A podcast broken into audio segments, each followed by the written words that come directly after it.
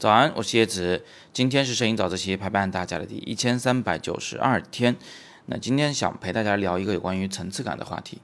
啊。层次感呢是一个好东西啊，有了它以后，整个照片呢就会比较耐看。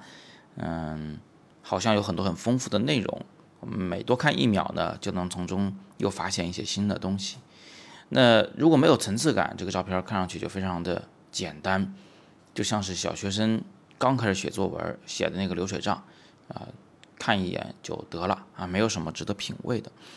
那层次感到底是什么？我可以帮大家呢从四个方面做一个解读啊。第一个方面是构图上层次感，这个非常好理解。最简单的一种层次感呢是距离上的层次，就是说你拍一个海景的时候，记得啊在近处找一个前景，这样一来你至少就有了两个层次感，一近一远。那如果你拍一朵花的时候呢？你可以拿呃这朵花前面的一朵花贴近镜头做前景，啊后边还有其他的花或者是树和天空作为背景，这样你就至少有了近中远三个层次感。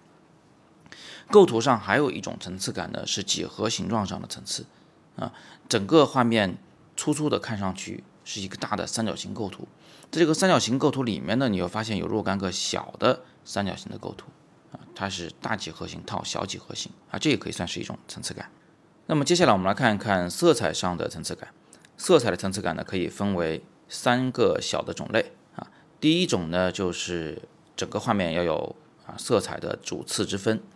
你是以红色为主还是以绿色为主，请你搞清楚啊，不要拍出一个半红半绿的照片，那就红配绿赛狗屁了。有的同学总觉得自己不会色彩搭配，现在我就告诉了你一个非常简单的技巧，行之有效啊，就是。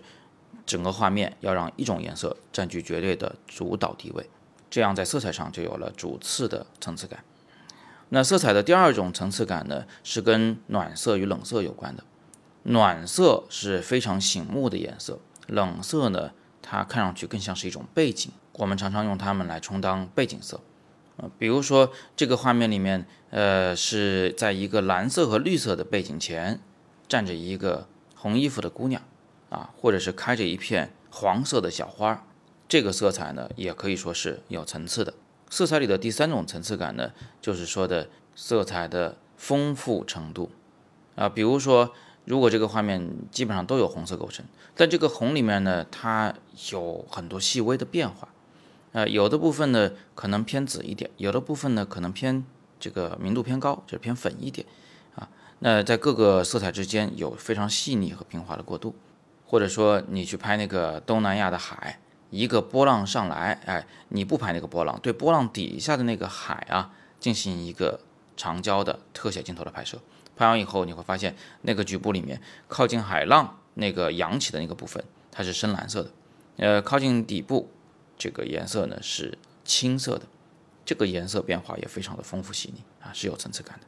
那以上呢是三种色彩上的层次感。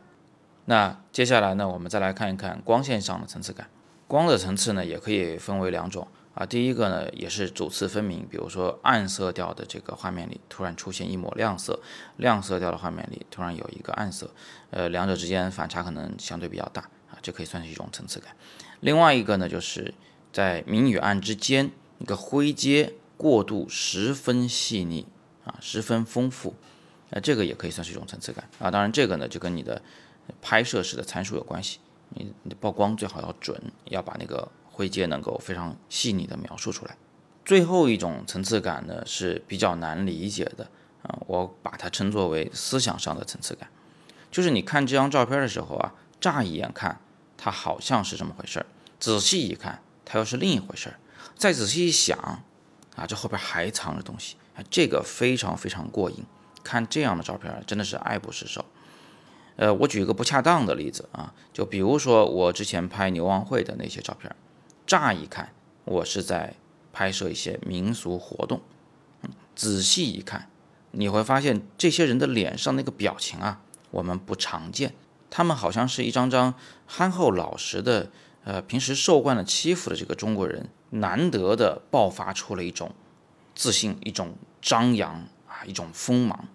但是如果你再仔细的想一想这些照片，你或许呢会开始好奇，开始反思，开始审视人类的行为啊，我们为什么要这样做？我们这样做的根本的原因是什么啊？肯定不只是说它是个民俗活动，它是祈福的啊，它是对美好生活的向往这么简单啊，肯定有更深层、更本质的原因。当然呢，这只是我自己对这些照片的看法。那每个人看这些照片呢，或许都会得到不同的答案。我举这个例子呢，只是想告诉大家啊，什么是思想上的层次。你看，今天我们提到了构图的、色彩的、光线的和思想上的。不同的层次，那这一张照片呢，不可能把所有的这个层次感都囊括进去啊，那样也未免是塞得太满了，搞得太刻意。呃，层次感这个东西呢，它也不一定是必要的。所有技法类的东西啊，其实都是我们在前人的成功的照片上所总结出来的一些经验、一些规律啊，给大家做个参考，好吧？那今天我们就简单的先聊这么多啊。如果你有更多的摄影问题，欢迎在底部向我留言，我会尽力为你解答。更多摄影好课，请见阅读原文。喜欢早自习，请点亮再看。今天是摄影早自习陪伴大家的第一千三百九十二天，我是叶子，每天早上六点半，微信公众号“摄影早自习”，不见不散。